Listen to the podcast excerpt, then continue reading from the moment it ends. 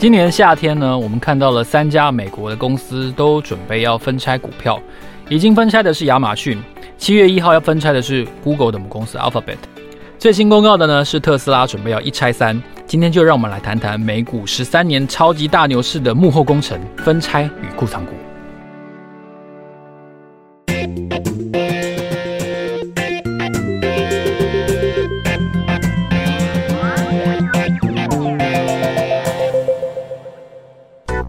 Hello，你好吗？欢迎收听老周的 Money Talk，我是老周，在这里我们聊聊钱和财富。啊，我可怜的亚马逊呐，可怜的亚马逊呐！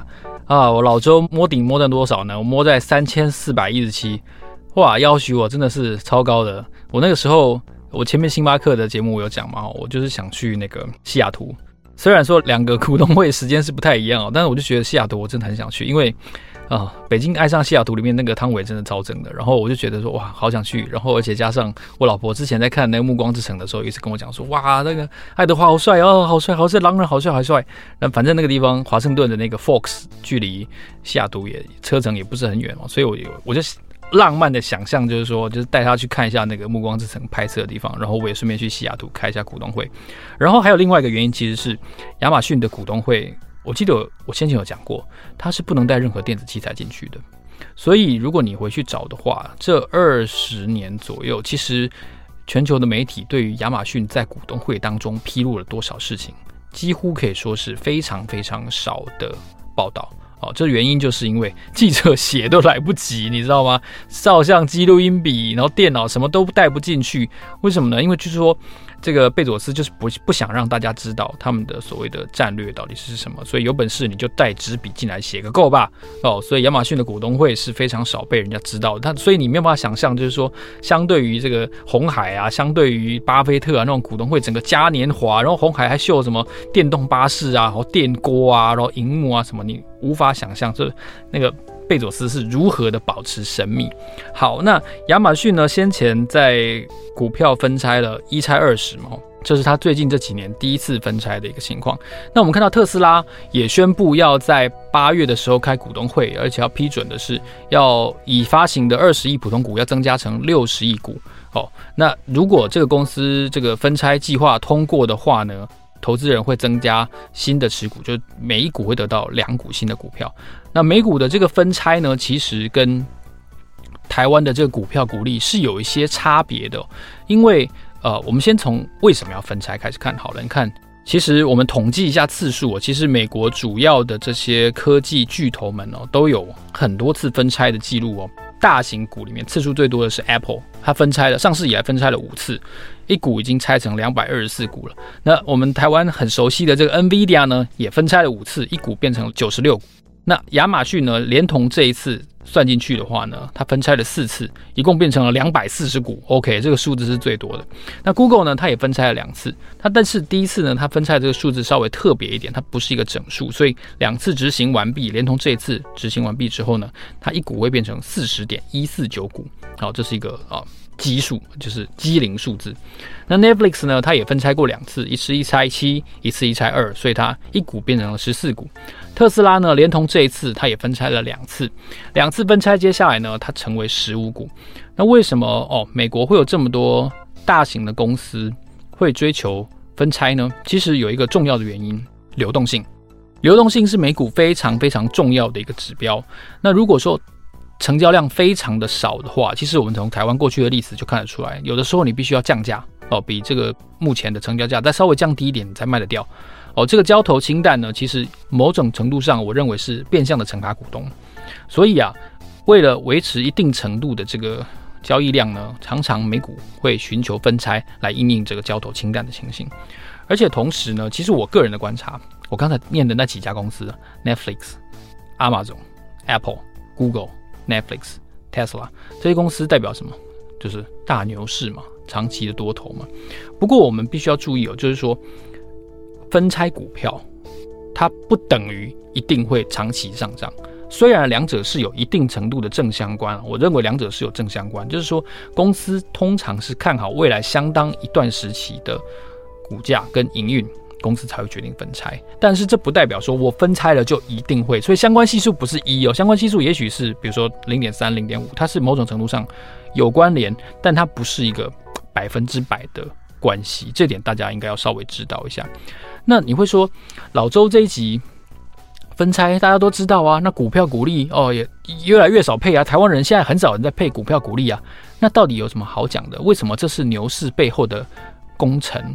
股数变多，不就等于浮额变多？然后这个这个以台湾的筹码的观念来说的话，就是市场的筹码会变得很凌乱啦。怎么会是牛市的工程呢？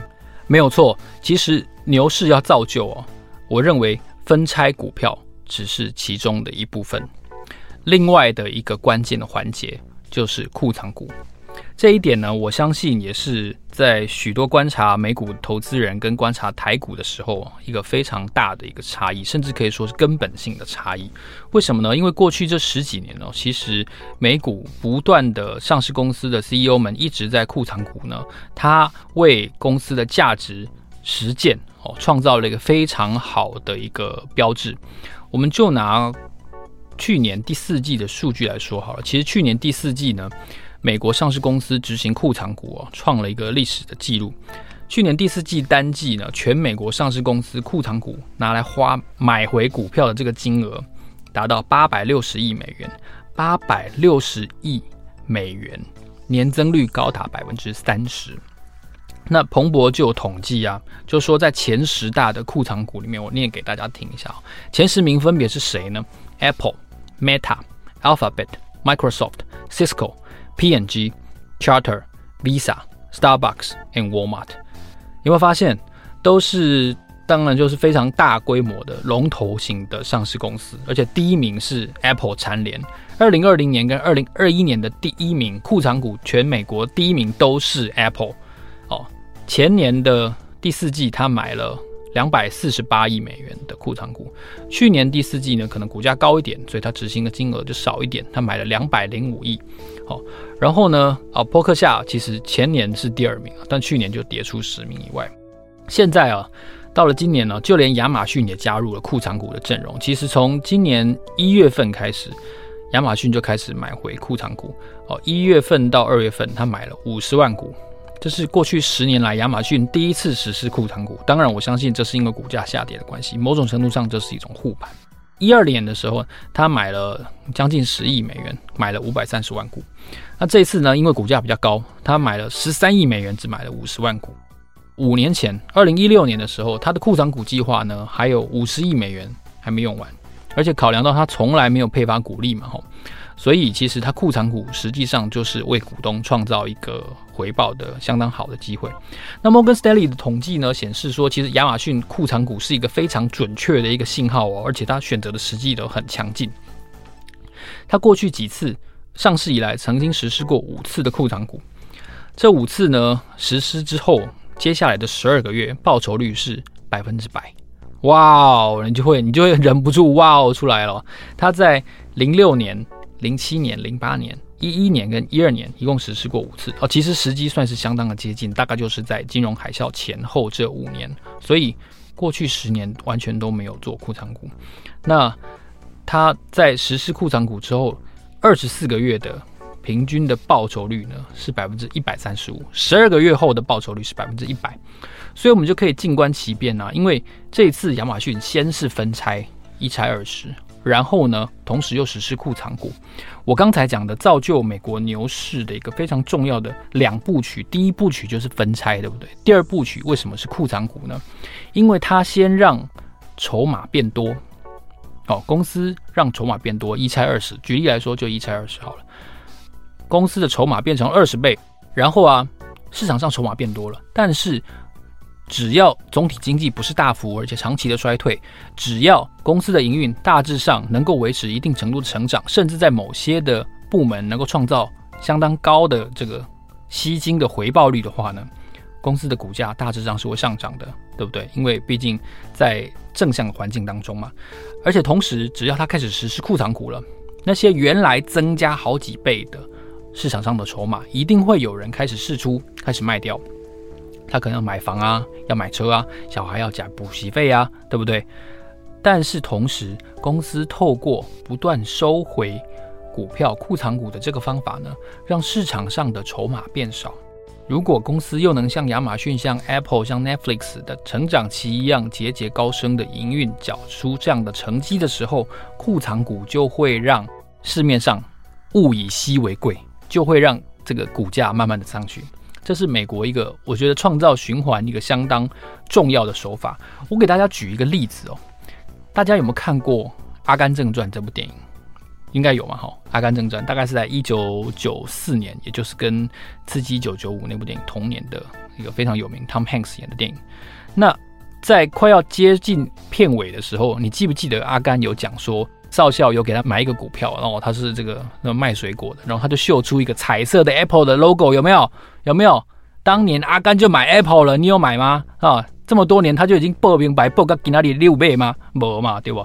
阿甘如果他持有到现在的话，当然了，但那个电影讲时空背景其实不太不太对，因为阿甘的这个股票其实他当初持有的时候，Apple 还没有上市。好，那我们先略过这个差异不讲的话。Apple 是在一九八零年的十二月以每股二十二美元挂牌。假设阿甘在那个时候就买了，哦，买了一千股好了，成本是两万两千美元。那他假设一直持有到今天，我们现金股利都先不算哦，我们就只算他分拆之后的结果。那他分拆之后的结果是什么呢？他的一千股呢会变成二十二点四万股，因为一变二，二四嘛，所以它的价值会变成三千零七十一万美元，增值大概。一千三四百倍吧，对。那你会说，哎，不要讲这个特例啊，对不对？但是我要告诉大家是什么？是分拆不厉害，库藏股也不厉害。但是如果有一家公司持续的分拆加上库藏股，那它就超级厉害。为什么呢？因为它对它的股价有野心，而且它对它的业绩有信心。你知道吗？信心加上野心，这股价就会不断的上去。诶，我觉得我现在讲这段好像这个投顾老师，但是我想要告诉大家，有的时候。公司做什么比他说什么重要一千倍，你要知道，真的是重要一千倍。因为我想大家都相信，现金是一家企业非常重要，甚至是可以说最重要的资源，因为它可以在必要的时候救你一命，它可以在必要的时候支撑你的营运，再继续一段时间。所以我们都说资金活水，我们都说资金是救命钱，这是绝对有道理的一件事情。那同样是一家上市公司。美国有这么多的龙头股的 CEO，用行动告诉你，用行动秀给你看。在美国，与其配息扣百分之三十的股息税，他为什么他会做库藏股？因为库藏股了之后呢，市面上流通股数会变少。哦，然后呢，只要公司对自己有信心，哦，他能够好好做事，然后他不要有一些违反公司治理的事情。他的股价会慢慢的上去，而且不是 organic growth 这样的成长而已，还可以透过库藏股的威力，让市面上筹码变少，让想要买的放跟散户买不到，它就会增加股价，加码去买。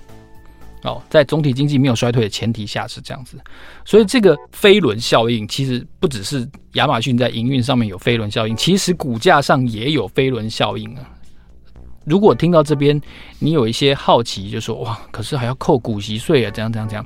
那我建议大家回去听一下李嘉诚这数十年来都是对的那一集。为什么李嘉诚会那么有钱？因为他非常聪明的利用了香港没有股息税，他还可以配自己配给自己，然后长江集团配给自己，然后自己再去买长江集团。一方面增加控制力，二方面呢，他可以让他的财富杠杆更加扩大这件事情。库藏股加上分拆啊，绝对是一个非常有威力的事情。所以，如果公司觉得自己有价值，如果一个市场觉得自己有价值，不用一天到晚发新闻稿，不用每次都在公开场合说，我觉得我们公司委屈了，我觉得我们公司没有被投资人看到真正的价值。我这边没有指涉谁，其实很多的公司都曾经发表过类似的言论。Show me the money, show me the buyback. OK，如果我看到一家公司的 CEO，看到一家公司真金白银买库藏股，因为我不买个股，所以说真的我不会买进。但是大家会买进，放的会买进，主权基金哦，这些退休基金会看到，因为美国这过去十几年的例子告诉大家，库藏股是一件威力非常强大的事情。如果你的库藏股执行都不到位，哦，你说要买一千张，但是你都买不到位，甚至你根本从来都不说你要买库藏股，那我相信应该会越来越少人真的认同你的公司价值被低估了，因为那是空口说白话，对不对？我们从过去这十几年统计，我们从刚才告诉你那么多公司，它同时又库藏股，然后又分拆。你看 Apple 分拆五次，然后但同时它连续两年蝉联美股的这个库藏股之王，每年花两百多亿美元，一季花两百多亿美元买库藏股，它是疯了吗？它现金它拿来研发 iPhone iPhone 二十不好吗？那为什么要买库藏股？为了维持股价啊，股价是 CEO 一个非常重要的指标诶。所以当大家在思考什么公司接下来会胜出的时候，哦，我认为库藏股也是一个非常重要的指标。这也解释了为什么前两集我提到星巴克当舒兹一宣布要暂停库藏股的时候，公司股价立刻大跌。因为这表示公司的执行团队认为，暂时弃守股价可能也没有关系，它有更重要的任务要做哦。股价这件事情的优先顺序被改变了哦，所以大家一定要思考一下，分拆库藏股，只打出一拳是可能威力不大的，但先后打出两拳，你就会感觉到这个股价上的威力了。这是我对股价、库藏股跟分拆的一些看法。这一套两拳呢，其实在台股很少看到。我认为这是非常非常可惜，这也是 CEO 应该要更加重视的。台湾的 CEO 们，上市公司的 CEO 们，应该要更加重视股东权益的一块，因为公司的现金真的非常的多。台湾的上市公司的现金真的太多了，相对于美国来说，我觉得这一块是值得精进，甚至是值得思考的。好，如果你喜欢这期节目的话呢，欢迎你在 Apple Podcast 给我们五颗星，或者是呢留言给我们。然后在 First Story 的 APP 上面告诉我们你想要听到什么样的节目，我也会列为接下来制作的一些参考。老周的 Money Talk，让我们下一期见，谢谢，拜拜。